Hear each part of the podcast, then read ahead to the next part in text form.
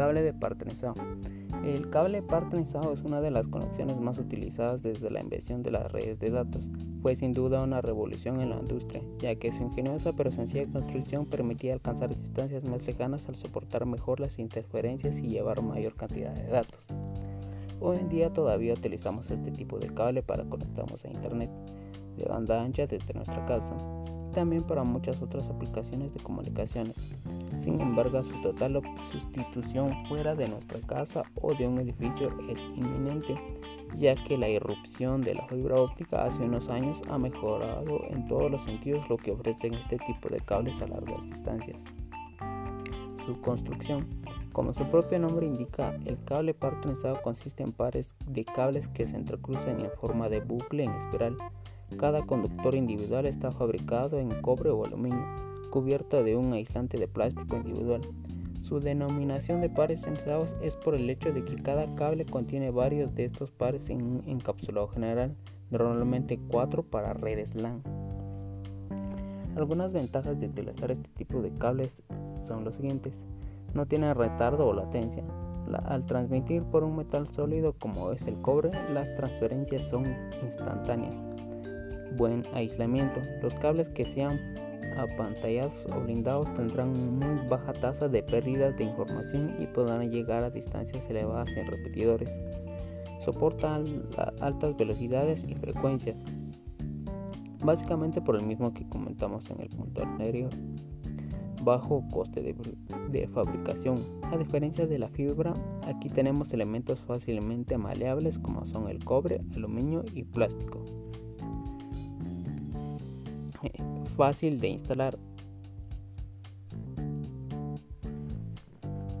Conector pequeño y rápido. El RJ45 es un conector no tan sencillo de instalar sobre el cable, pero muy sencillo de utilizar para los usuarios.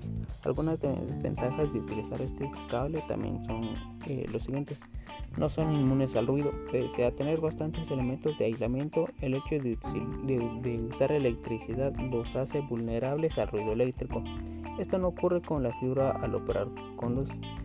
Necesidad de repetidores cada cierta distancia. Requieren de repetidores cada 100 metros aproximadamente, lo que es un incordio para atravesar largas distancias. Tasas de error más altas a mayor velocidad. Las transferencias son más erráticas a mayores velocidades, ya que al ruido afecta más cuanta más frecuencia lleva la señal ancho de banda más limitado que la fibra.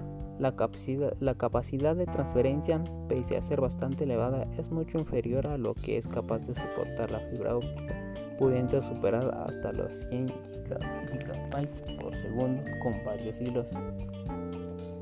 Algunos tipos de cables para tipos de cables para según su construcción. Eh, el UTP cable perteneciente a las categorías 5 o 5E al no llevar ningún tipo de blindaje. Los pares trenzados no cuentan con ningún tipo de cobertura individual o en común, por lo que serán los que peor aíslen las interferencias. FTP.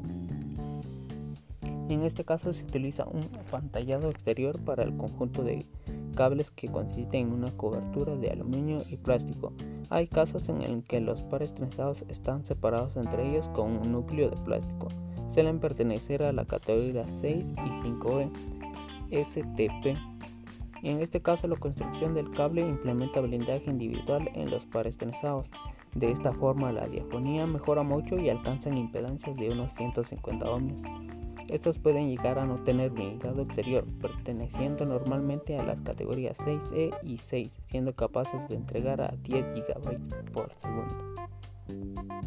SFTP será un cable laminado con apantallamiento propio del FTP, pero esta vez, además del apantallamiento común de los pares, cuentan con una malla metálica LSZH que refuerzan a la protección exterior esta malla hace la misma función que la de un cable coaxial, es decir, conectarse a tierra para descargar las ondas electromagnéticas.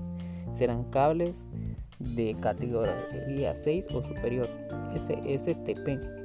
Este será el cable que mejores presentaciones entregue ya que cuenta con blindado individual de aluminio para los pares trenzados y a su vez apantallado y blindado exterior de aluminio y malla metálica LSZH para soportar mayores distancias y mayores transferencias. Este cable debería de estar por encima de la categoría 6E.